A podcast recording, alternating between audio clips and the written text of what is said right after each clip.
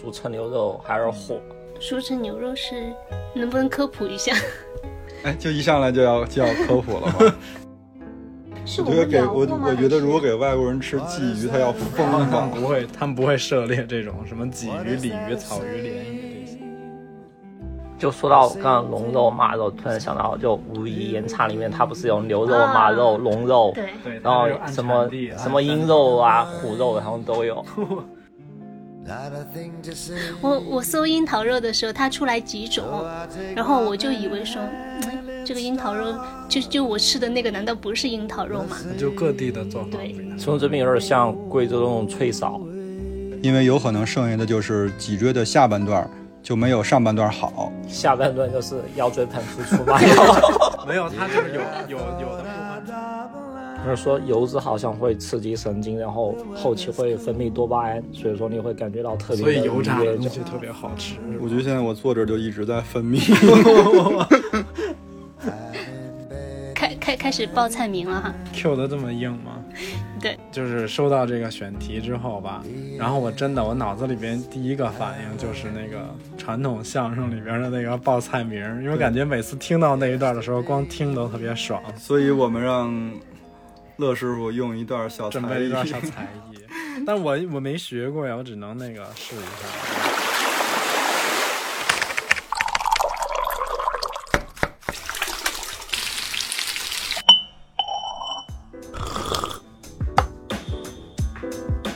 我们需要工作，需要闲暇，需要想象力以及一些理想主义。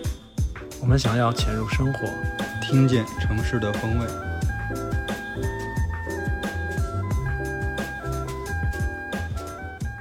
Hello，大家好，欢迎收听最新一期《金鱼赫兹》，我是秋鹏。我是 House，我是怪美，我是乐克。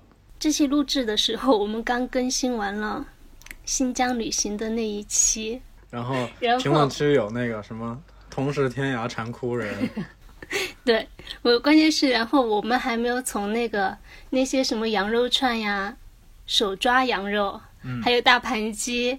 还还有那个 YYDS 的馕坑肉馕坑肉里面走出来，然后这一期我们要专门我们要专门来讲肉。昨天郭老师在列的时候列到一个吃肉的迷思，我就很想问您是有什么迷思？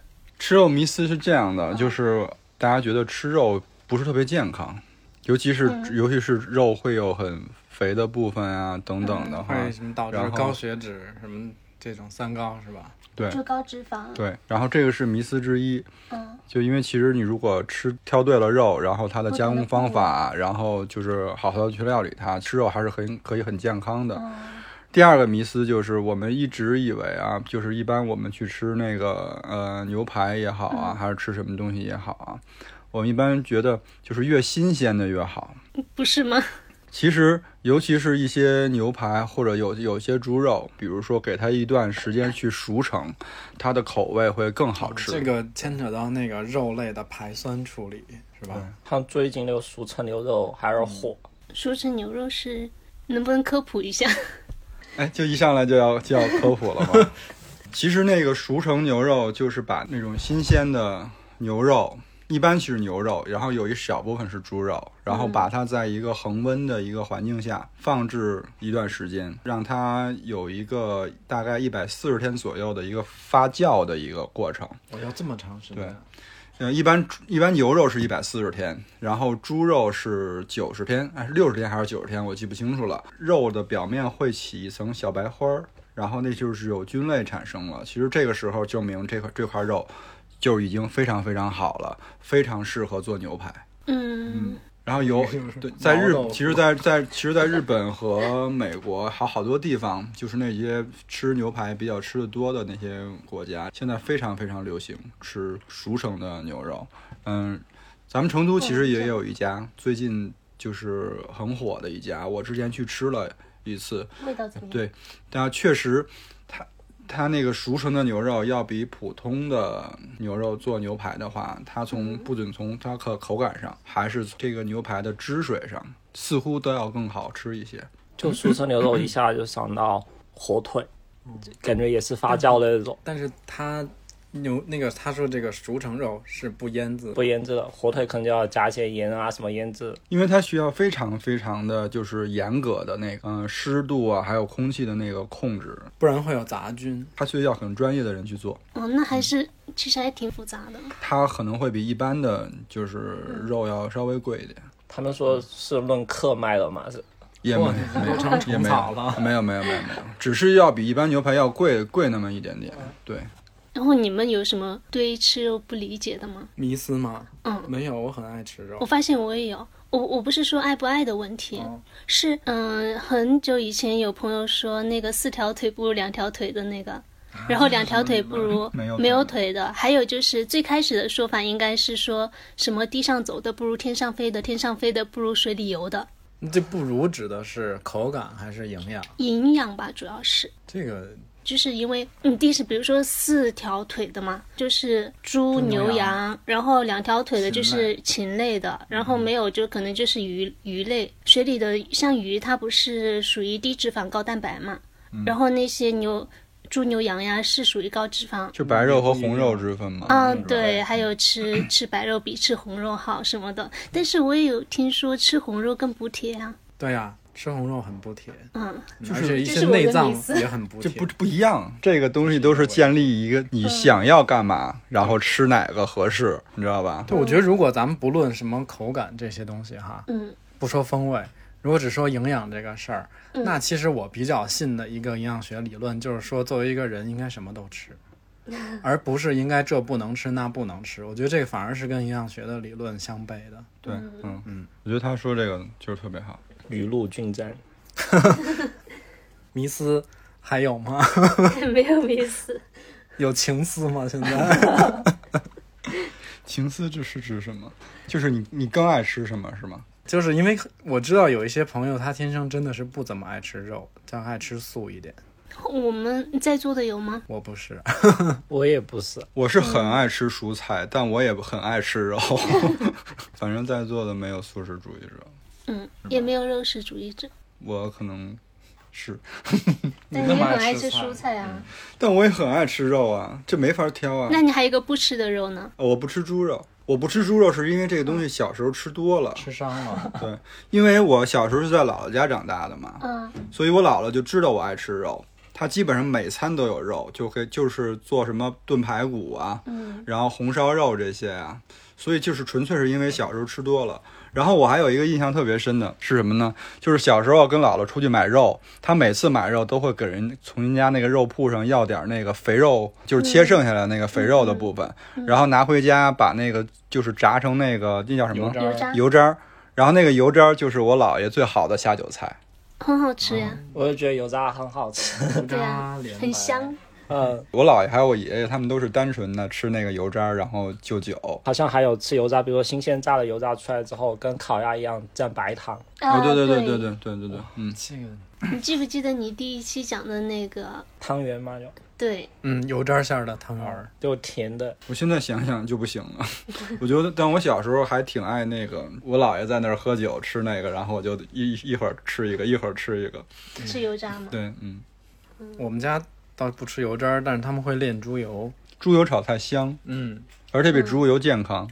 嗯而，且就猪油跟植物油一起炒的话会更香。而且有一些，其实我们吃的很多那个点心类的东西，起酥它都会用到猪油，我们家是就小时候是很爱用猪油，是因为嗯，猪油拌饭。哇，酱油再就是加一点，猪油我们会用来做炒蔬菜比较多，然后调味油啊、菜籽油啊就会用来炒那个肉菜比较多，可能为了而且就是。我觉得，或者我爷爷奶奶、姥姥姥爷这一代人，嗯，他们可能因为他们当时生活的那个年代跟物质条件，就他们对嗯肥肉是有迷思的，呃，是有情思的。对对，原来那阵儿就是，就听家里大人讲说，原来比如说计划经济的时候，嗯。就是大家都是拿着肉票排队去什么商店去买这个肉嘛。嗯。然后谁家要是有个亲戚或者谁家的街坊的儿女是在那个商店里负责切肉的，那排到你这儿要是熟人的话，就那刀是斜着的，就会多给你切肥的。哦，这个还是一个优越，你知道吧？就是近水楼台先得月。而且我发现像爷爷奶奶辈，他们现在比如说喜欢吃肥肥一些的，就一是可能之前过的生活比较穷苦，就物质比较匮乏；还有就是他们现在年龄大了之后，牙口不好，就好咬熟肉瘦肉的话，它不是特别好咬，对就只能吃一些肥的，就会更加滑口一些。就之前我看的一个一个节目，我记得是谁，又是陈小青还是谁，反正就说过，假设拿吃牛肉这个事儿举例，他就说，其实我们中国人跟老外的那种西方人的，就是口味味型对口感的追求就不一样，好像中国人会更偏向于吃那种油脂比较丰满、汁香比较重、嗯口感比较嫩，然后西方人很很大一部分其实吃牛排是在吃它的纤维感、咀嚼的那种感觉，所以就有一些瘦肉，比如说那种呃鸡胸肉这种，我们吃起来都会觉得很柴。还挺香的。哎，好像就是国外他们吃除了牛肉以外嗯，是这样的，但是对但但对于牛肉来讲，他们好像吃的要更更生一些。那那种牛排不是有几分熟吗？嗯，因为我之前看一个意大利厨师，然后他说，然后就问他他喜欢吃几分熟的牛排，然后他说他他喜欢吃一分熟的牛排。哇，啊，就端着盘儿在火上过了一下吗？他说，但是在中国呢，大部分人都要吃五分熟到七分熟的嗯这这两个阶段的牛排。他说我就不喜欢这样的，他说我感觉切的时候在切木头。对，因为牛排确实，如果它过熟之后是比较难咬的，但这个东西跟跟那个牛本身，它的品种跟它的部位就关系非常大了。你们说他吃那个嗯牛肉，它是没有肥肉，对不对？牛肉有啊，牛肉怎么？看你什么看什么部位了。嗯，我们刚才说的都是牛排，牛排它是用里脊，牛排，它主要分好多位置对它分的部位很精细。然后每个部位的口感会不一样，它的就是肥肉和那个。这这不叫肥肉嘛？它的脂肪和瘦肉的比例分布也会不太一样。就不同部位都可以做牛排，不只是里脊。主要主要做牛排的都是这个牛，来想象一下啊，就你后背的这、靠着脊柱两边的这这两这两个部位的肉，然后从脖子开始上脑，嗯连着脖子的这块叫上脑，嗯然后再往后是眼儿肉或者叫泪眼，嗯嗯，然后泪眼大概就是在你肩肩胛骨上方的这这一块儿，你肩牛肩牛肩上头，然后再往后走是那个，呃，就是西冷，嗯，他们叫西冷牛排，对，就是那个位置。哎，西冷它是在外，就是靠后背嘛，嗯，然后西冷的里边儿有一小条小肌肉，叫做那个菲力，啊，嗯，就菲力是真正的对里脊的这个定义，嗯而这些应该理论上应该如果叫统称，应该是叫背脊。所以牛排它其实还是就是我们身上都会有那个肋排嘛，排骨对啊，其实它就是那个，所以为什么就是牛排它往往它单价会比较高，嗯，就是因为一一头牛身上可以做这种牛排的部位不是很多。之前看一个说做鱼排的也是嘛，国外的人其实吃鱼的话，基本上都吃鱼排，因为他们不不喜欢吐刺儿，对，他们不喜欢吃带带刺，他们很少吃那种整鱼 whole 啊 fish。，对，是我觉得给我我觉得如果给外国人吃鲫鱼，他要疯他们吧。不会，他们不会涉猎这种什么鲫鱼、鲤鱼、草鱼、鲢鱼这些。就说还有不是说中国还有鱼丸嘛？就说好像是以前一个皇帝康熙还是谁，就他不想吃里面刺，然后就让让厨师给他把刺去掉之后，又做成鱼丸。做了这么一道对对，我们一般出去吃，如果点鱼的话，就点那种嗯没刺儿的鱼，因为我不会吐刺。我超级爱吃鱼的一个人，但是如果我一边吃鱼一边跟你要聊天、吃饭什么的，我就肯定被扎到。被扎到就贵了。我我被扎过很几次，好几次，但是我还是要吃。然后我之前跟小杨在重庆的时候，有一次吃鱼就吃到扎到，然后那一宿那个刺儿都没下去。然后第二天我说不行，小杨陪我去医院，然后去医院，医生说医生啊，你这刺儿不行，从那儿提不出来，得从鼻子。哇，然后就拿了一个前面带了一个摄像头，就从那鼻子那儿穿进去，然后有前面有一小夹子，把那个刺从鼻子、从那鼻子夹出来了，特可可酸爽了。我我反正就是不怎么爱吃这些有刺多的鱼。我爸有一道菜是用鲫鱼清洗干净之后往里面塞肉，往塞猪肉塞肉馅儿吗？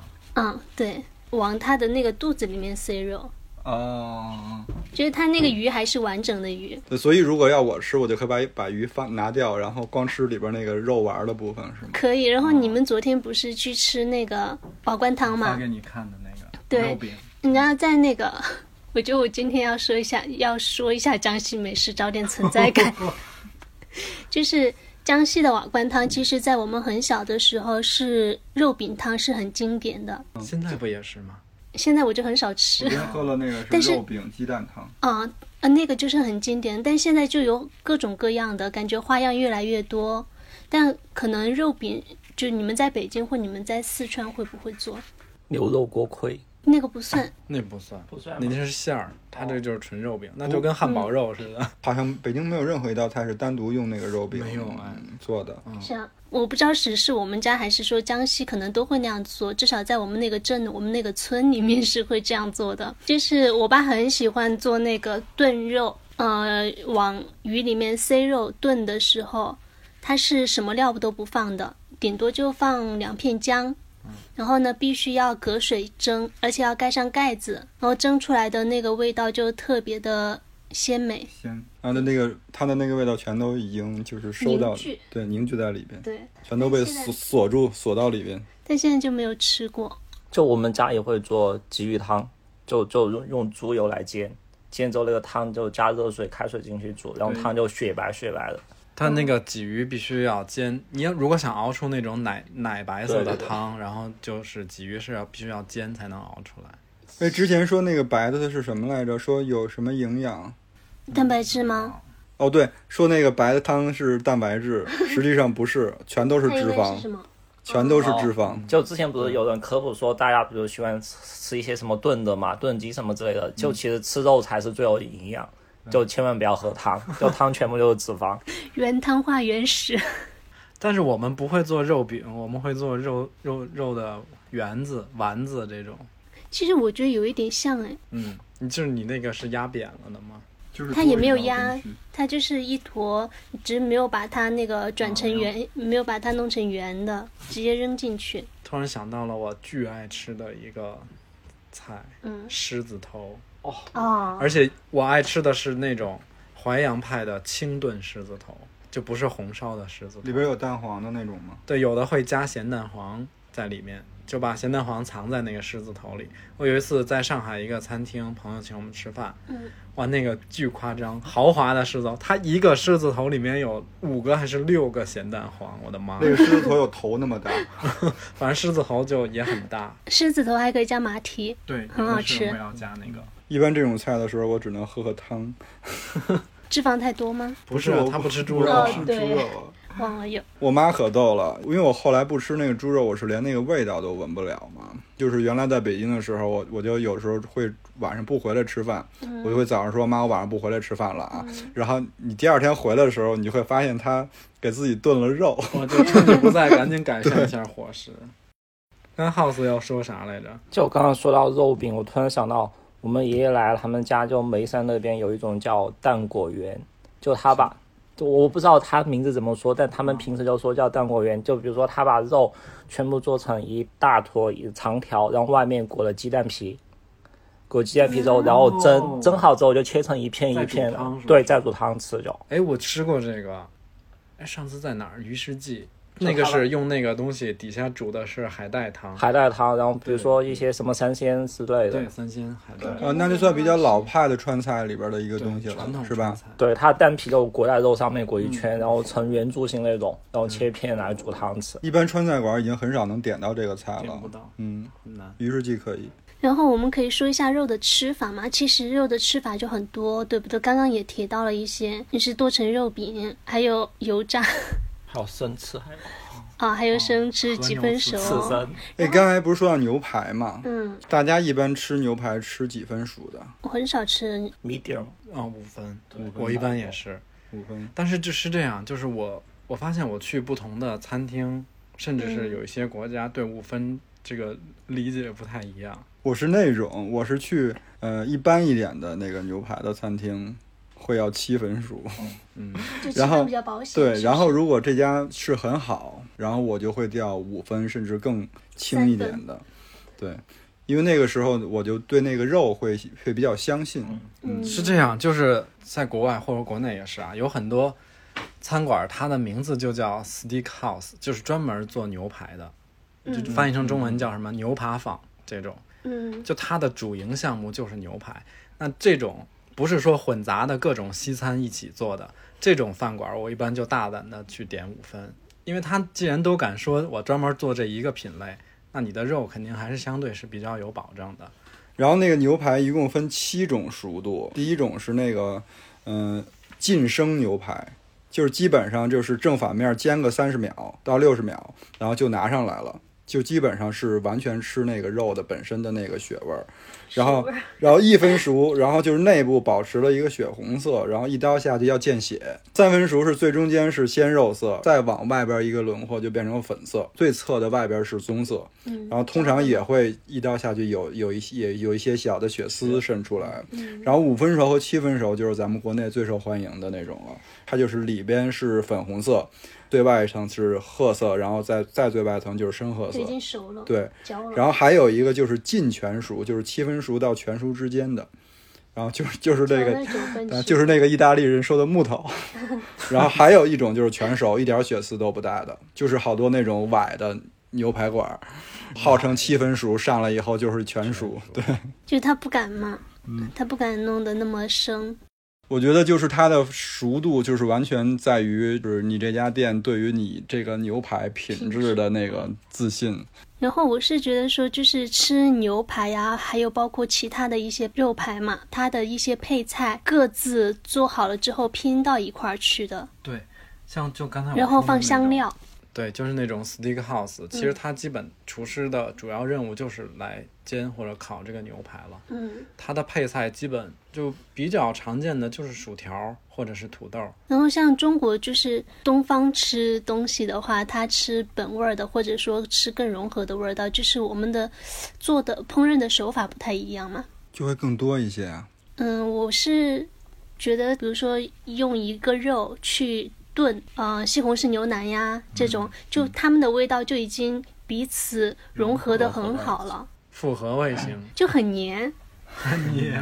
对，然后你就你就会感觉好像西方的那些，嗯、配菜啊都是比较独立的，有没有这种感觉？嗯，就也也还是有，但他们也会有炖菜这个概念。只是像咱们，就是我们就去那儿就不会吃他这些煮的方法的菜了，嗯嗯因为这个东西在咱们这儿就太常见了，可能会要吃一些，因为毕竟你能玩儿去的地方 就是那个都是那那几个地方嘛，然后他们那几个地方，它的那个有些时候它的食材又会更出名一些，你当然就是更好的食材就要更简单的方法去做它嘛。刚提到的大多数的还是比较新鲜的肉嘛。嗯。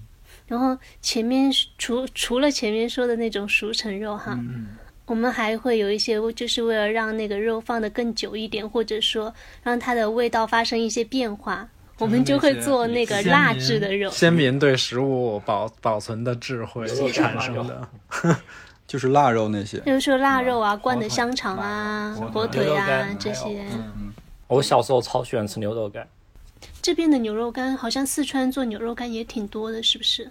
还有甘孜、阿坝里面牦牛肉干比较多。嗯，对对对。牦牛肉好像确实是哦，我之前还看过，就是说牛肉它之间品种的那个就是口感会很大。你比如说牦牛肉和普通的黄牛肉，它在吃起来口感就是差很多。差很多。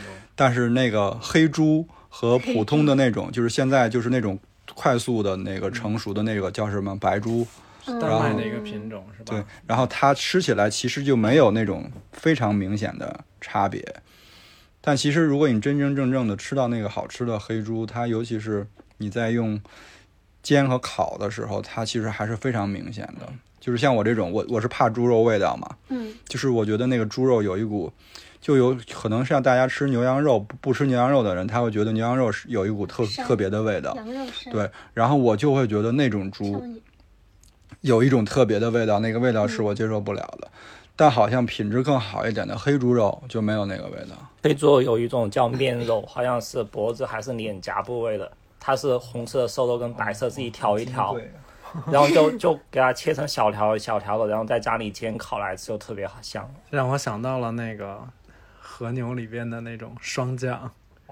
和牛其实它那个最大的优势，或者说它主要的培育的方向就是脂肪分布这个概念嘛，就是它的、他们是追求那种大理石纹，然后顶级的这种脂肪分布可以叫做霜降，就是感觉是有那种小雪花，就是撒在猪肉上，不是撒在牛肉上。我做这期功课的时候，我有试图去想梳理一下和牛到底什么是和牛。后来发现，如果要梳理的话，我可能这肉要单说一期，就关于和牛的，因为它里边有好多好多的日本人发明的文字游戏。这和牛它就是一个统称，就是“和”这个字儿其实就是代表日本，你就给它理解成日本牛。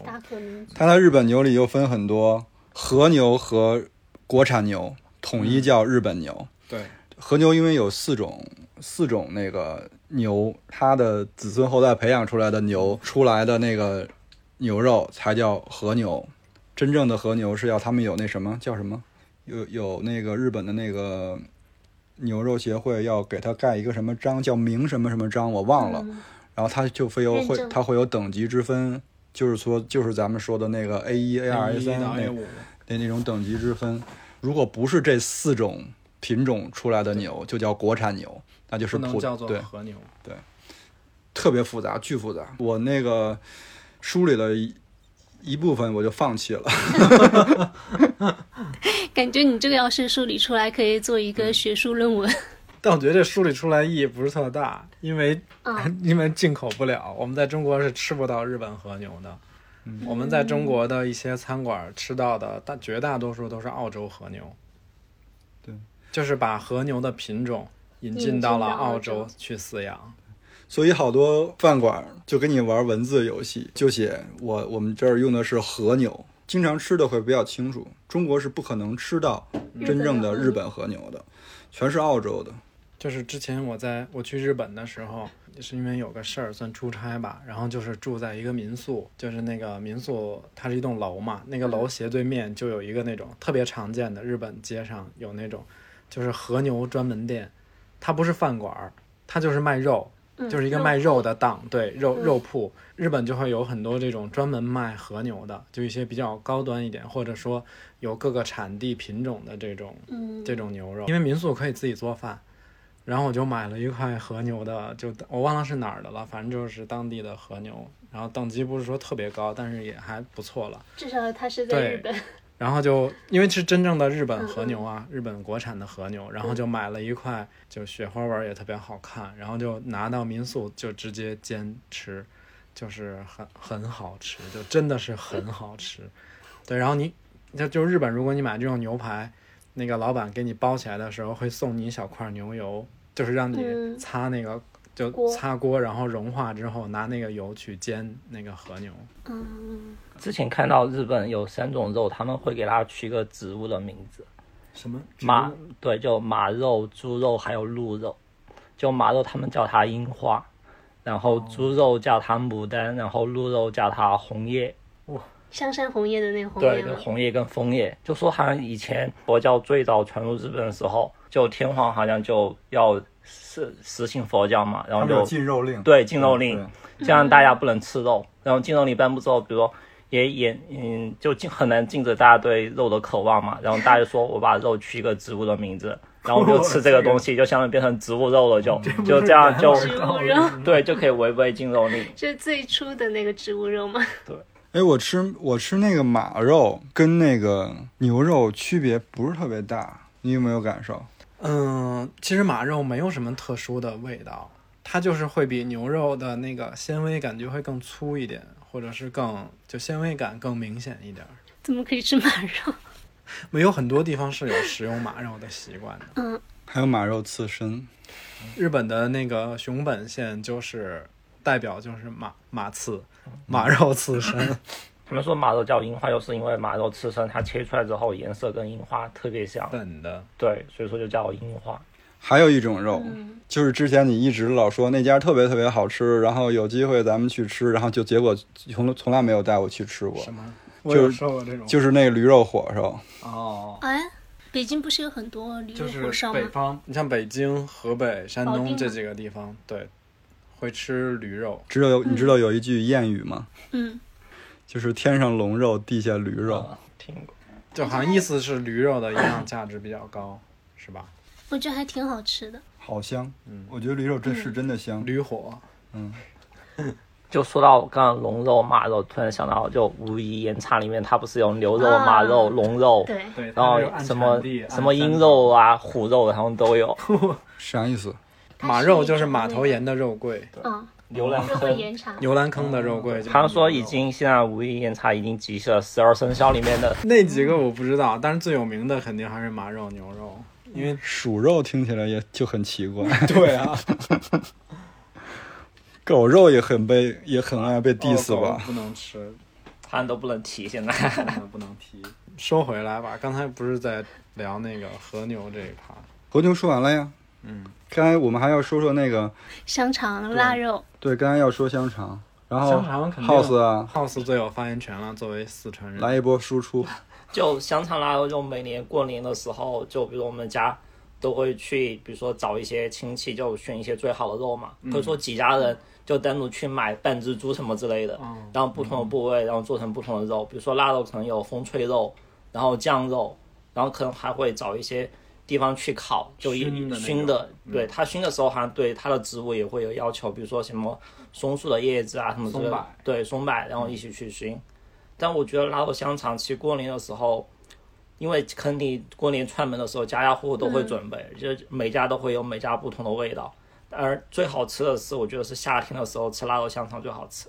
嗯为什么？对，就因为比如说冬天我们就过年的时候做腊腊肉香肠，像我们家冰箱里都会长期把它就抽成真空之后放冰箱里冻，然后夏天就拿出来就煮来吃，就感觉这种串季的时候吃会更加香一些哎，。我我我跟你有一个差不太多的，就是我每年一到秋天，我会开始思念这个东西，就是呃 就是腊肉香肠，就很想吃，嗯，对。但是真正到了快春节了，大面积上市，然后亲戚朋友都给你送，我又会觉得有点儿就是过了，就是会会那种你连续吃几天，觉得就有点儿，反正就有点吃不动，然后就会像他一样把它抽了真空放在冰箱里。我今就去年过年不不提倡回家嘛，嗯，然后我就是在成都过的朋友送的那些腊肉啊、腊排骨啊，我到现在还没有吃完。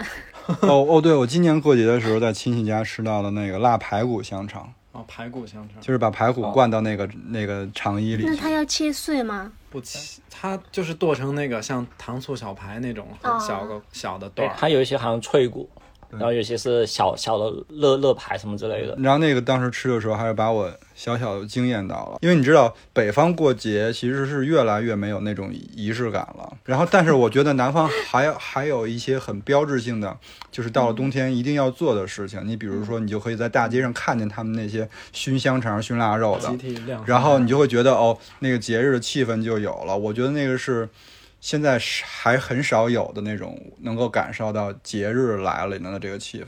所以我跟你们不太一样，就是我就还是挺期待我过节这段时间吃这个腊肉香肠。而且特别是一些小县城，比如像我们家老家那边，就过年的时候，家家户户会在阳台上、窗台上就把香肠、腊肉全部陈列出来挂起来。陈列出来，对对然后就看 这个时候就看到了谁家富有，对对对，就会挂满，把阳台整个都挂满。就挂的多了，可能就是什么大户人家。就前两年，只有东北，前两年有一年的时候，好像就才不久，就猪肉特别贵的有一阵，就嗯三十多块钱一斤，好像。对，就那年好像大家挂猪肉就会少一些了，就。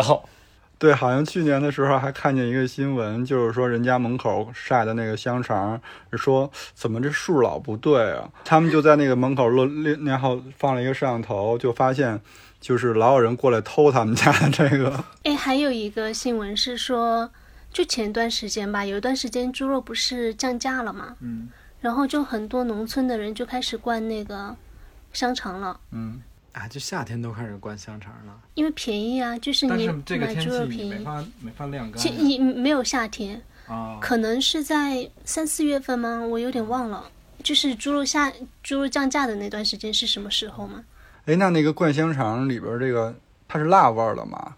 嗯，它好像是先把肉切成小块小块的，然后可能里面要加辣椒面，然后花椒面，对，然后一般可能加花椒面嘛，但有些现在可能可以加整颗的花椒进去，嗯然后给它呃肉先码一下，给它味道，比如说一些料酒，可能就稍微嗯。熏一段时间之后，然后再往糖衣里面灌。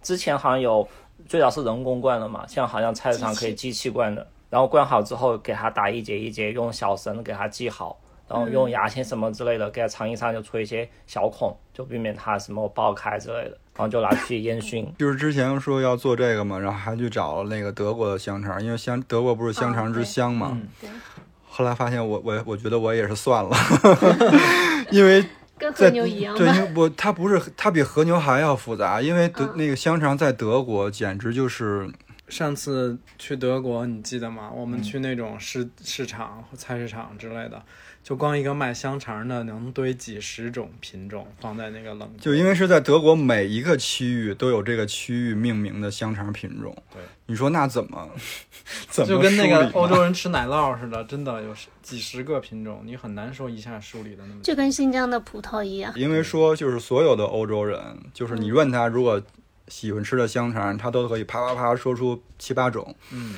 那种比较有特点的风味的香肠来。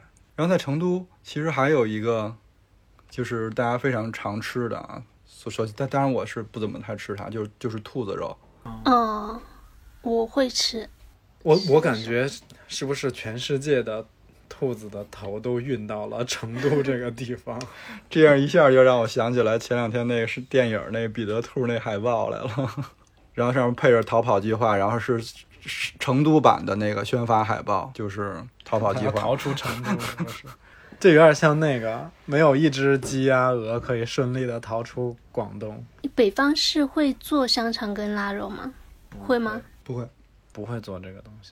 但就北方经常看，比如有时候北北方人、北京人他们吃春卷啊，什么时候他就会配一盘，比如说一些有点像香肠那种萨拉米，但它不是这种腊就腊肠、白味的嘛。那种粉肠，粉肠、蒜肠之类的。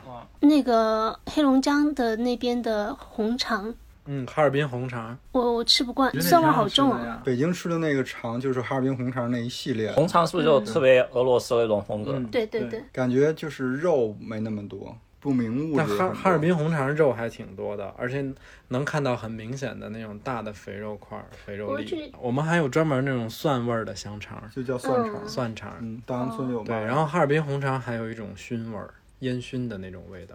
而且成都这边有时候吃香肠会，比如说你加两片香肠，中间放一个蒜片，就哎，这不是台湾的吃法吗，就一起吃。这不西北的吃法吗？但就我觉得我们家有时候过年的时候就会单独切一个蒜片放在旁边，就大家会比如说就是卤牛肉。卤牛肉，然后跟蒜片一起，然后香肠也会。我觉得蒜配香肠特别好，尤其是配那个像广式、台式的香肠吧它会比较比较偏甜口，嗯，然后你放了蒜之后就特别解腻。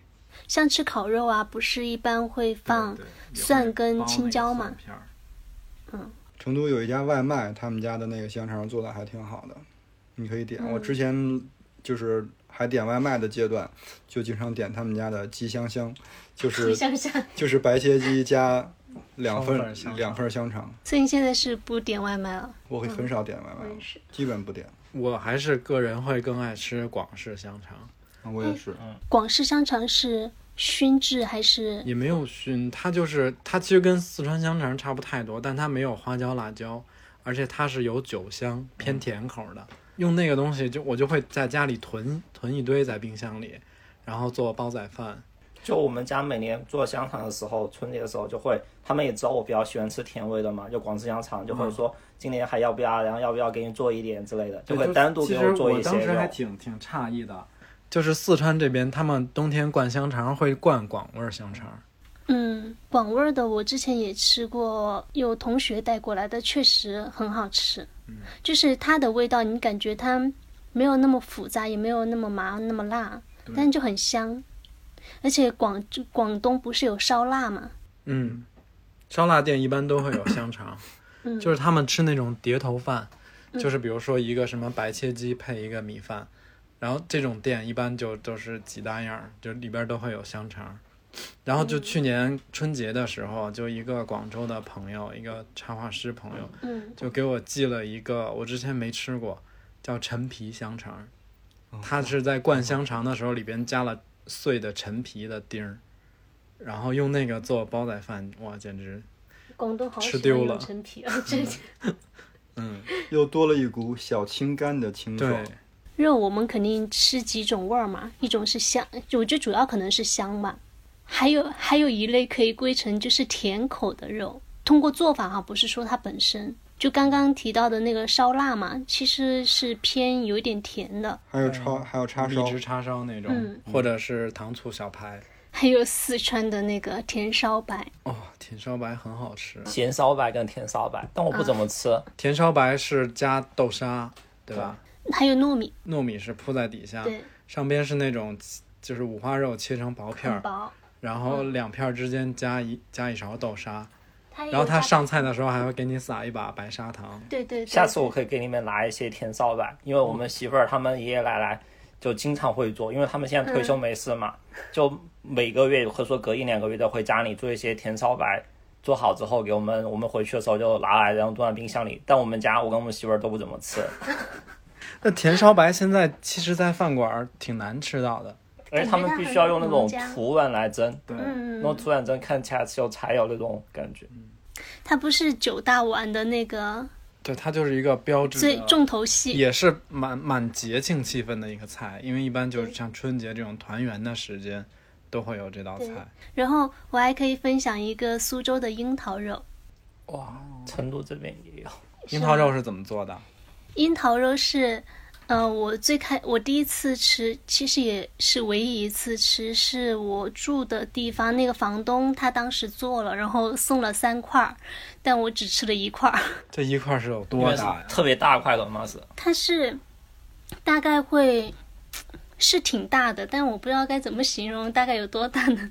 可能有我的手 这么大。这么大，一坨。那有点像这边的坨坨肉，是吧？它其实也不是，它是会，比如说一块儿一块儿那个五花肉，然后会给它切颈子，切九小块儿。但是这一块五花肉我不知道是多大，嗯，我想一下，可能十厘米左右，十厘米左右吧，应该。一卡一卡巴来长。哎，什么东西？哦，不对，可能有十五十五左右吧差。不多大。对，你为啥突然说了一个方言？就成都这边也有樱桃肉，我们叫恩特肉，樱桃。恩特恩特肉。是不是做法类似于红烧肉？，对，就就我们这边呃樱桃肉跟红烧肉区别，就红烧肉特别大块嘛，但樱桃肉特别小块，就哎像哦，那就不一样。就特别细特别小，它也是跟红烧这样是然后它炖甜口的。出来是偏红一点。对对对，就樱桃色嘛，所以叫樱桃肉。就是苏州那边做的话，它跟红烧肉感觉还是不一样。我我之前吃过，但是呢，我不知道它怎么做的，我就去搜了一个视频来看。它大概的流程就是把那个那那块五花肉煮熟嘛，嗯，但煮煮的时候要加一些料酒、葱呃姜片跟那个蒜蒜节嘛，葱节。蒜节、葱段儿，葱段儿，葱节，它它打结的那种小葱，然后姜片，煮完了之后的话要还要蒸，蒸完了之后的话要煮一些酱汁儿，那个酱汁好像是用红曲米，哦，它的红色是来自于那儿。嗯，对我感觉比红烧肉要麻烦多了。但是就是说到猪的肥肉这个部分的话，哎呦，我最我 我最爱吃的就是上海派的红烧肉，就是嗯。湖南的也不是，北京那种也不是，就我最爱吃的还是上海那种浓油赤酱，然后偏甜对，然后酱汁要有浓稠的，对，是就甚至都可以拉出黏儿来的其实那种。里边的鸡蛋可好吃了。基本上可以说红烧肉跟樱桃肉就是一个偏咸，一个偏甜。嗯，樱桃肉应该没有那么咸，对吧？嗯，它是甜口的。成都这边就是一个偏大，一个偏小，特别小。我我搜樱桃肉的时候，它出来几种，然后我就以为说，哎，这个樱桃肉就就我吃的那个，难道不是樱桃肉吗？那就各地的做法对不一样。成都这边有点像贵州那种脆苕，就哦特别小。贵州的脆苕，那天在那个美食纪录片里，哇，看那天我也流看了耶口水。你们看的是同一个吧？它叫风风味味原产地风味原产地啊风味原产地，对，就感觉他们以后也想拍一个全国的各个地方，比如说他拍了几十个地方之后，就还整个项目就还挺伟大的。整个项目。我们就在看那个的时候，我就跟那个乐克说，这礼拜要不去贵州？我也特别想去。懂吗？我们哎，我们要不然鲸鱼合资来组团去贵州，哎，我觉得可以有。然后去贵贵州录一期，路上录一期。感觉太多好吃的了呀。酸汤鱼，然后肠旺面，什么烙锅，我这边有那个酸汤，是叫酸汤鱼吗？有一个叫欢天寨的，但肯定没法跟贵州的比。就这种在地的食材，一定要在当地。前两天我在微博还看那个陈小青老师发了一条那个就是推文，说好多朋友近期在看那个那个风味原产地吗风味原产地贵州，嗯，就特别想让我推荐北京的，然后我勉勉强强推荐一家，好吃的程度不如贵州当地的百分之十。我觉得就是还不如不推呢。这说完之后也没有很哎，但是北京有一个东西啊，羊蝎子哎，羊蝎子你们你们那儿吃吗？不吃。不吃。我觉得这应该是北京和内蒙的特色的料理。是吧当时我看到羊蝎子，我在想羊蝎子到底是什么？我不知道它是羊里面的一部分。是蝎子吗？对。然后我就觉得，因为得，是外国进口的蝎子。就当时跟我堂弟还是跟谁来着，就我们去吃另外一个东西，然后看到羊蝎子，他说他说下次我们去吃羊蝎子，但是到现在都没有吃。你没吃过羊蝎子吗？我应该没有吃吧，就是我我来成都之后，就是因为想吃羊蝎子，但是成都这儿没有好吃的，以前甚至没有，现在有，但是也也不怎么好吃。然后我就在网上买内蒙的那个生的那种蝎子的，自己做。对自己在家做。其实那个北京还有一个已经完全消失了的好吃的，就是红焖羊肉肉。对，其实我觉得这俩味儿有点像，红焖羊肉跟肉羊蝎子吗？嗯，啊，有点有点类似。所以羊蝎子它是哪个部位？它是羊的脊脊脊脊柱，哦就，整个一条脊柱。但，是像像蝎子那个形状，是不是？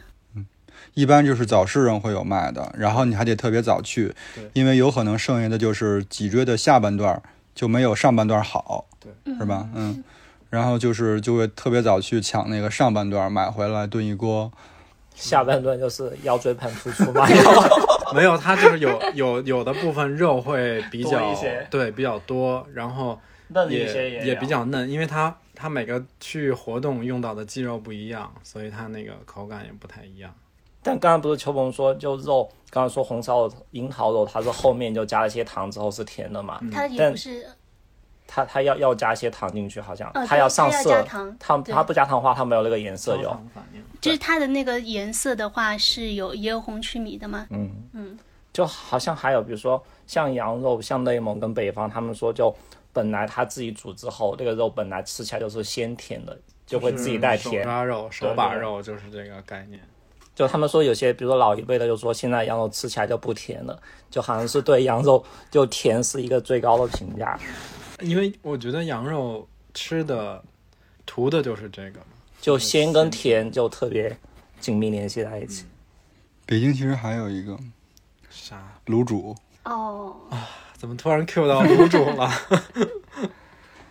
因为我就是之前看了一篇文章，然后它里边儿就是写，因为呃，我原来在北京排练的时候，就是那条街上有那个就是北京特别有名的一个，就是叫小长城的一个哦老老字号，对老字号的卤煮店。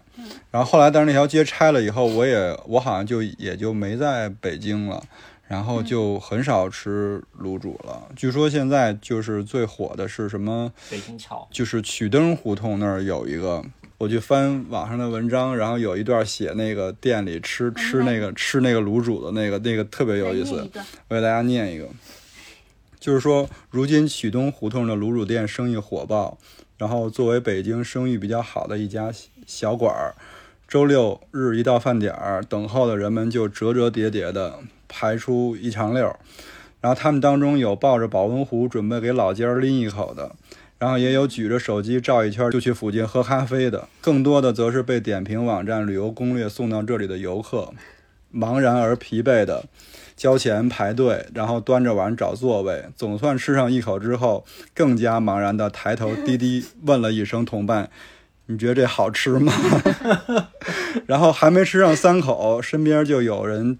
有那个等座的人，然后筷子刚一停，就急着性子喊出来：“哎，我这儿找着一座，赶快端过来！”火烧好歹嚼两口，就得赶紧往下咽，然后噎着了对付两口汽水得了，反正照都拍了不是吗？倒是仅仅十几元一碗的价格，还是格外显得有人情味儿。我就当时看到这儿的时候，就觉得哇，太有意思了。就是卤煮这种这种东西，确实。嗯，不会轻易带外地朋友去吃，就是如果他图新鲜尝一下没什么问题。但我发现就是好评率往往不会太高，但它的好评率超过了炒肝儿，基本上是，那是肯定的，炒肝儿会更奇怪一点。就郭老师刚刚说的这家卤煮店，好像陈小青他不是之前出过一本书叫《滋味在人间》吗？它里面有一篇是卤煮的，好像就提到这家店。就他当时提到三家卤煮，一家是北新桥，还有就是刚刚说的小长。小长城，小长城，北新桥那家我吃过，因为他们家好像后来还把还把那个卤煮更更升华了一个，变成了卤煮火锅。哇，卤煮火锅，嗯，我搜的时候还有个叫什么卤煮火烧，它本来就是叫卤煮火，卤煮火烧就是卤煮，因为卤煮是大肠，然后肺头，呃，豆腐，嗯，炸炸炸豆腐，然后里边的。因为它毕竟是一个主食，它整份整个一份是一个主食，所以你可以往里加那个饼，然后那个那那那个火烧，那个火烧指的就是这个饼，对，是那个饼叫火烧，然后可能二两就是一个火烧，它可以加的，你可以选我要一个火烧还是加一个两两个火烧，然后那个饼还有那个讲究，就是说那个饼要煮煮透又不能烂，然后就是你一口咬下去，海里边不能有那种白心儿。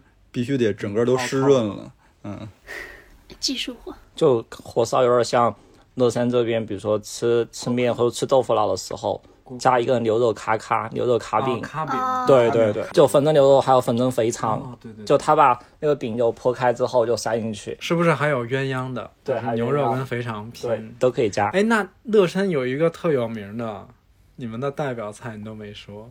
苏鸡镇的，我我刚才还想说，就北京还有一个我特别喜欢吃的肉皮冻。我，你爱吃肉皮冻啊？对，我我不知道我为什么喜欢吃肉皮冻，因为之前吃过一次之后，后来就每次比如去一些可以点到这个菜的餐厅，然后都会点。成都点得到吗？好像有，就是我有些烤鸭店也可以点。哦，烤鸭店或者饺子馆会有这个。你刚才说那个乐山那叫苏记什么东西？苏鸡跷脚牛肉。哦哦哦。跷脚牛肉，就我为什么对苏鸡是一个地名？我为什么对那个跷脚牛肉印象这么深刻啊？因为经常会有一些北方来的朋友告诉我，我一点辣都不能吃。你要带我吃什么？那就所有火锅串串，你就别米饭炒菜 没有用，就都都不不 OK 啊。然后那就跷脚牛肉就是一个特别好的选择，就因为它完全就是清汤炖的牛肉牛杂那种。就前段时间在极客上。有一阵跷脚牛肉在上海特别火，我也看到了。就所有我看极客上好多一些比较头部的一些人都在去说要探店找跷脚牛肉的店好吃的，就不知道嘛，就跟前段时间兰州拉面突然被资本追捧一样，感觉跷脚牛肉也马上要迎来了。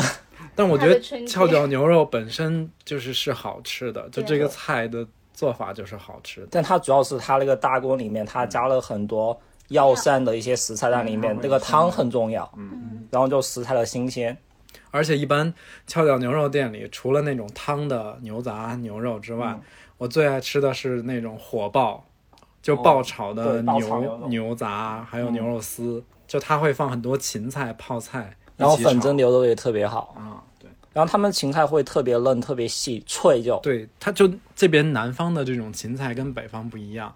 北方芹菜就比较粗，嗯，然后它那个味道没有这么浓，嗯，然后南方的这种就叫什么香芹还是水芹菜这种，就是它很它比较细，然后就是味道很浓郁，就它完全是当调味料在用。就我们吃面，我们家里面煮面会加那种小香芹，代替香菜用。对对，但那个小香芹在成都菜市场，我基本上没买到过，或者买到之后味道也不是乐山的味道，就就因为有有一段时间我们家里吃面就感觉，诶想加芹菜嘛，就发现菜市场真的买不到，或买到之后跟乐山或者邛崃的它味道就不一样了就。你这已经就是已经比菜市场的已经比北方那种没什么味道的芹菜好很多了。因为我不吃香菜，嗯，所以我有时候在吃一些牛肉面这种，我就会剁剁成芹菜末加进去，就当调调味用。就我们会我们家不会加葱，因为我们媳妇儿不吃葱，但就芹菜是肯定要加的有。我觉得蔬菜可以啊，拥有一期，可以拥有一期。你们刚刚在说芹菜的时候，我就记得。就我爸做的几个菜里面，让我印象特别深。就到现在，因为回家少吃的少，就是一直会想着的一道就是芹菜炒牛肉。哦，我以为是炒豆干。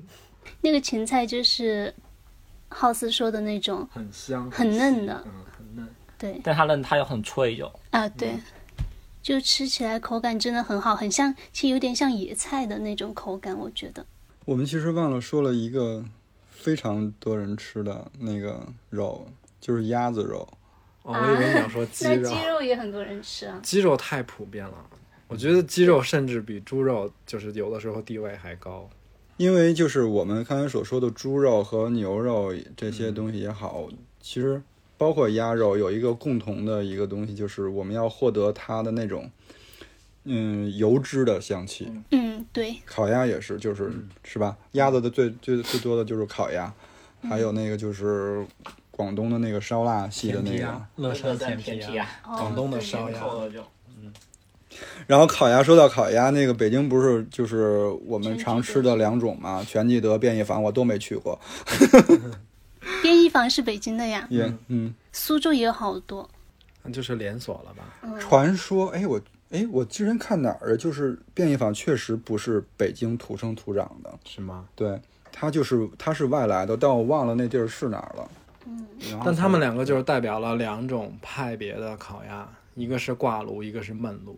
但我那天看到一篇说，好像北京烤鸭也不是北京人最早做的，是一个外省还是什么的。那你这么说，宫保鸡丁也不是川菜，我要据理力争一下。宫保鸡丁是宫廷菜。嗯。有一个特别老的电影叫《全聚德》，名字就叫全。对，然后那个电影特别好看，全是仁义的那些老演员演的，大家可以对。然后如果如果就是如果这期我们有安利的话，我就安利大家去看那个，好好看啊，特别北京。然后就是说到烤鸭，然后就来了成都以后，有一个特别不理解的就是冒鸭子，冒烤鸭。就是已经把它烤的好好的了，又脆，完全就可以就直接吃了，干嘛还要冒？而且你没有觉得冒鸭子腥味特别重？嗯，我反正我吃不了。对，我也吃不了冒鸭子。他就是把烤好的那个鸭子，然后再切了，放在那种冒菜那种汤里边再去煮，就特别肥油。我觉得很少人吃，但是很神奇。我们那我们上大学的时候，寝室三个人嘛，我们经常会在那个宿舍里做饭吃，就会买冒烤鸭。因为因为它很方便，而且我们三个人都是重口味的。那冒点什么不好？那个鸭子人家就是已经烤的那么好了，干嘛还？就是因为不知道买什么肉，但我们要买熟食嘛。就熟食你放在电饭锅里面热一下就好了，然后就不用开火。对，然后再买一点青菜。你可以买熟食不用开火的，直接吃了就可以。不，那你就外边吃得了，还何必非要？我还挺能吃猫烤鸭胗。我反正我也很奇怪，我是只能吃北京烤鸭，然后其他任何做法的鸭子我都不吃。那挂炉的跟焖炉的，它们的味道区别在哪里？因为我好像没有在意那两种。这个还真不太清楚，因为其实是这样啊，就是我虽然是土生土长北京人，嗯，但我人生吃过全聚德的次数应该不超过三次，可能也就是一两次，就往往都是那种，比如说我奶奶过个六十大寿。就这种场合需要宴请一些人的时候，才会想起他。就我们日常，比如说家里，比如说聚会啊，或者说真的就是自己家跟爸妈，就今天想吃烤鸭了，也完全不会去全聚德。最首选的肯定是你家附近的烤鸭店，也不用图什么品牌，因为你住在这儿这么多年，你知道哪个好吃哪个不好吃。有可能是连锁的，有可能不是连锁的，这些都无所谓，就没那么认牌子。然后，如果现在比如说外地朋友来了，我也不会带他去吃全聚德，我一般会带他吃四季民福。四季民福也是前两年才火起来的一个烤鸭店，就它的出品反而还要更好一点，因为全聚德它有很多有直营有加盟，反正就是我觉得其实味道真的很一般。嗯，没有吃过。嗯，哎，你没吃过北京烤鸭？我吃过北京烤鸭，但没有吃过全聚德的烤鸭。嗯我也没吃过，便宜坊就更别提了。因为便宜坊本来店就很少，嗯，成都县好像也开了全聚德，对，开了一家，嗯而且是真的全聚德，还离我们公还离我们公司还不是很远，是不是？对，就在那个通惠门，通惠门那儿对，嗯，什么时候开？有一阵了。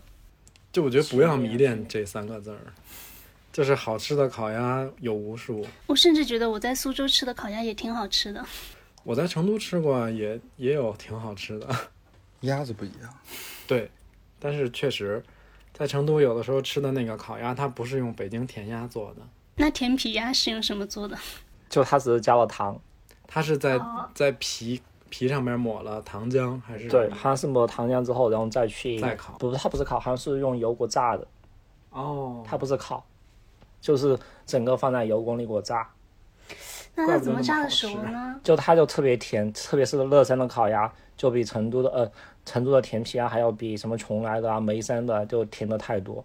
我我还觉得乐山的甜皮鸭挺好吃。邛崃有一个叫故意的，叫故意烤鸭还是故意甜皮？对，故意甜皮鸭。但我觉得乐山的就还是甜，乐山还挺嗜糖的，还是有那个肉香？它是那种就是皮脂，嗯，对，这个东西就是油脂香。我一直觉得就是做饭、烹调这件事儿，它就是一个，它就是一场美拉德反应，嗯，它就是一场热量的交换引起的美拉德反应。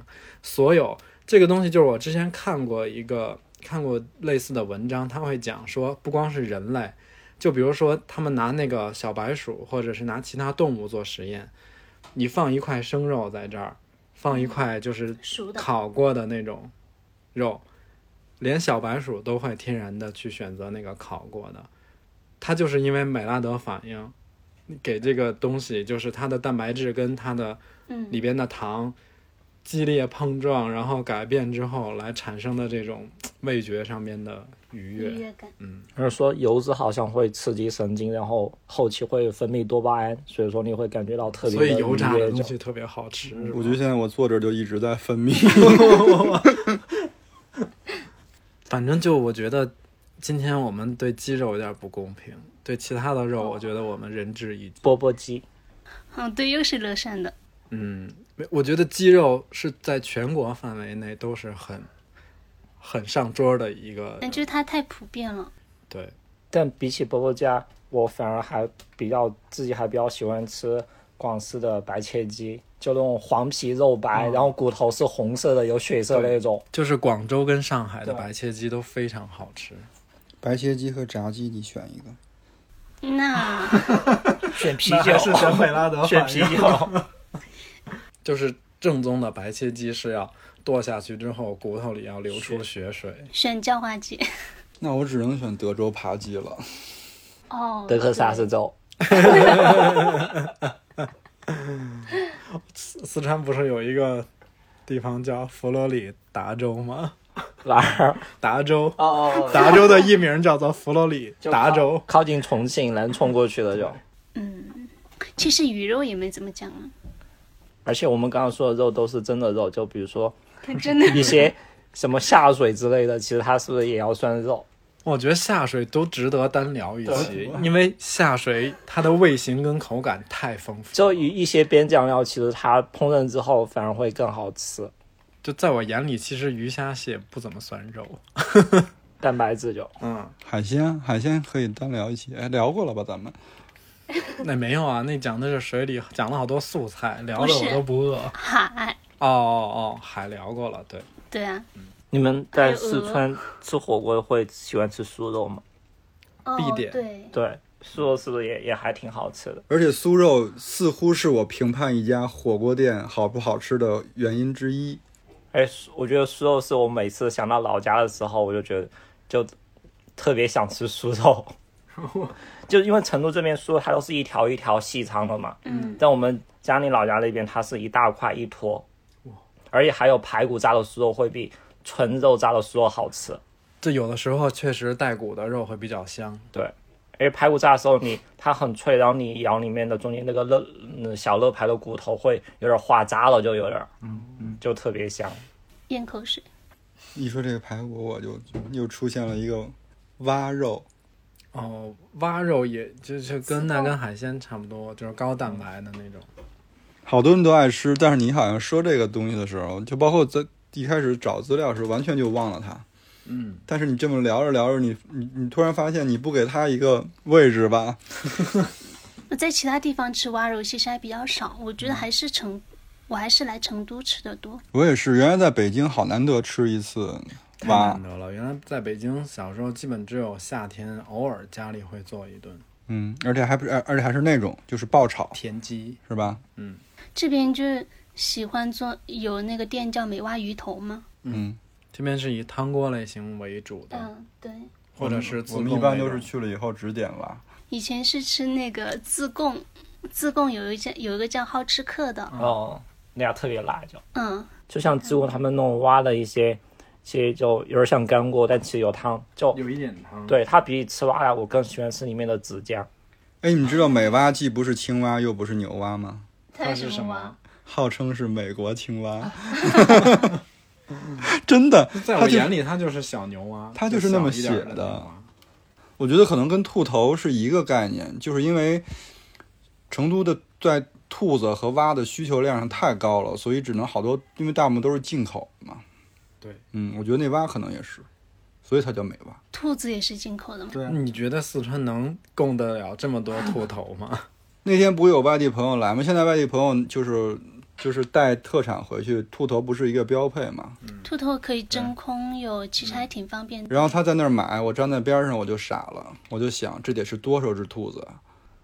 就什么现在一些鸡脚、凤爪，好像也是要进口。嗯对，而且，但秃头，我觉得特别像雷德利·斯科特那部电影《异形》里面的，就特别吓 人。我是不吃兔头的，我真的觉得有点看起来有点吓人。我以前吃，我现在不怎么吃，就是老妈兔头嘛，其实很正宗的，真的是在双流，是我上大学的时候去吃的。但我后面慢慢的，就他们家除了兔头，还有其他的一些冒菜都很好吃，但是后来每一次去，每一次都觉得不如以上一次好吃了。我是不吃兔头，但我吃兔它后边的所有部分，后边还有什么？就冷吃 兔就它的。肉啊，肉然后它兔腰兔腰啊，哦，嗯，因为兔子肉是一个非常奇怪的食物，你知道吗？它跟什么东西炖一起就是什么东西的味道。对它自己没什么本身的味道。嗯，上次跟你们说那个八夯兔嘛，它不是吃那个兔的里脊，嗯，想了下，好像确实是它就是吸收那个汤里面的味道，比如说汤是那种菌类的，那它就是菌的味道。而且烤兔腿多香啊，是不是？嗯兔子的腿，哎呀，我现在已经在思考今天晚上要吃什么了。就以前大学附近，比如说有夜市，然后就有一家叫虹口烤兔。那我发现虹口烤兔好像到处都能看到是虹口这两个字，然后我就一直不知道为什么大家都叫虹口口。说的是都江堰那个虹口吗？我也不知道，就三点水那个虹吗？虫字旁一个公。哦哦，彩虹的对虹。就我当时就想，要么都江堰不是，然后还之前还想我会不会上海什么虹口之类。这不虹桥吗？那我们要停留在兔子上了吗？居然停留在了兔子上。就是以牛开头的是吧？然后嗯最终收在了兔子上。嗯，鱼好像说的也比较少，是不是？刺身、生鱼片，吃鱼肉真的完全是带不来那种脂肪的愉悦。它就是高蛋白低脂肪嘛。嗯，所以所以我们这期讲的应该是高脂肪的。那最后应该落到植物肉上面。就大家发现没有，这两年植物肉其实挺火的。就国外好像也有两家上市的公司，然后国内，哎，就淘宝上也有一些做植物肉的品牌。然后之前逛宜家的时候，好像宜家有一阵菜单里面不是也推了植物肉的那个什么肉丸还是什么之类的，就好像说，就现在大家从动物肉到植物肉，一是就觉得环保嘛，就觉得对，就低碳，就比如说动物养殖过程中有什么碳排放啊、温室效应这种，然后还有出于食品安全的考虑，就比如说就动物体内会有一些诶抗生素，还有一些激素，嗯，然后还有是动物养殖，其实它能量转化会比较低，比如说它要种饲料，饲料之后，然后先要种植物，然后再去喂那个动物，就因为它链条太长了之后，就中间会有能量的消耗，不是特别可持续。我不知道大家吃过植物肉没？有没有尝试过？没有，嗯，我好像没怎么吃过。但你们是怎么看植物肉这这个事儿的呢？我都不知道植物肉它到底是它好像就有两种，一种是通过大豆蛋白或者豌豆蛋白，然后合成植物肉，它其实有点像肉的味道，但也不是完全是肉。然后还有一种是通过动物的细胞就培养成让它变成一块肉，就会更加像肉一些。就它不是那种生命体，它只是通过细胞分裂的。对，好像现在目前比较流行这两种，因为它现在可能也没有特别大规模的生产，就还是价格还是偏高。你吃过吗？在宜家？我宜家吃过一次，就我感觉还是挺真的，就没有什么特别大的区别。但肯定不像刚刚说的像美拉德反应这么刺激，什么油脂啊什么之类的。我对这件事儿的感觉就是，还是我觉得刚你说那一大套全是商家话术。智商税这种，对我，我觉得在我一种一个吃货来讲，我觉得你这个你就是吃肉，你要吃真正的肉；你吃蔬菜，你就吃真正的蔬菜嘛。植物肉是什么鬼嘛？开开开始报菜名了哈。Q 的这么硬吗？对没有，就是那个那个昨就是收到这个选题之后吧，说我们要聊肉，然后我真的我脑子里边第一个反应就是那个传统相声里边的那个报菜名儿，因为感觉每次听到那一段的时候，光听都特别爽。所以我们让乐师傅用一段小才艺准备一。段小才艺，但我我没学过呀，我只能那个试一下了啊。我请您吃蒸羊羔、蒸熊掌、蒸鹿眼儿、烧花鸭、烧雏鸡、烧子鹅、卤。哎呦，重新来，重新来。重新来，重新来。我请您吃蒸羊羔、蒸熊掌、蒸鹿眼儿、烧花鸭、烧雏鸡、烧子鹅、卤猪、卤鸭、酱鸡腊肉、松花小肚、晾肉香肠、什锦酥盘儿、熏鸡白肚、清蒸八宝猪、江米酿鸭子。好，那那我们这期就到这儿了，谢谢大家，好的，那谢谢大家收听，拜拜。拜拜。拜拜。汗かいて正三角形じゃないのの逆三角形 出されたのはもう肌割り券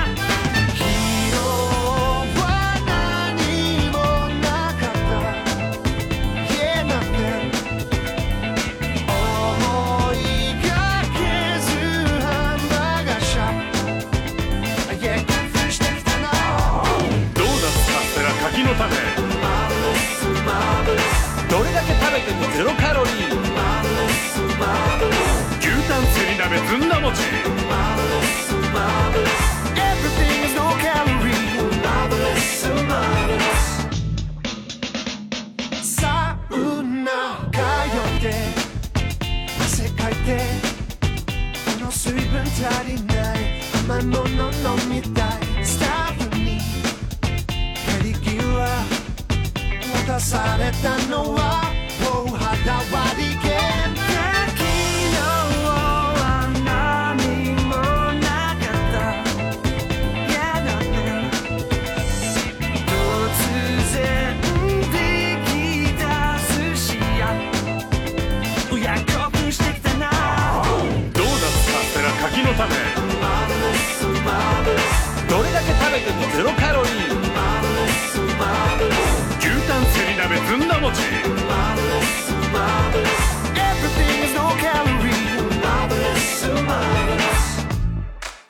中だけど小腹空いてきたな。興奮してきたな。ところでなんかさっきからこのマイクベタベタするんだけど。いや俺はヘッドホンがベタベタするな。お前それドーナツだよ。しかももう片方ピロシキじゃねえか。うまそうだな。なるほど。道理で左右のベタベタが違うわけだ。そういうお前のマイクロフォンもチョコバナナになってるしすでに口の周りがチョコまみれっておかしくないか。ちょっとそのヘッドホン一口くれよ。ダメだ。頼むからくれよ。ピロシキの方。やめとけベトベトするぞ。いいからよこせって。やめろ。もう遅すぎるかもしれないが太るぜ。え何言ってんのお前。まさか知らないの？太らないんだよ。どういうことだ？説明しよう。ゼロカロリー理論とはドーナツは真ん中が空洞になっていて形そのものがゼロを表しているのでゼロカロリーなのである。なんだって？広式は110度を超える油にカロリーは耐えることができないからゼロカロリーなのである。そんな夢のような話があるのか？甘いものとしょっぱいものを交互に食べるとゼロカロリーなのである。じゃあ何を食べてもいいのか？さらにこの曲を歌えばゼロカロリーなのである。ちょっと何言ってるかわからないな。何がわかんないドーナツカステラ柿の種。どれだけ食べてもゼロカロリー。牛タンせり鍋ずんだ餅この曲歌えばゼロカロリー。ラーメン焼肉ハンバーグ。とんかつすき焼き油揚げ。牛タンせり鍋ずんだ餅。この曲歌えばゼロカロリー。もういいぜ。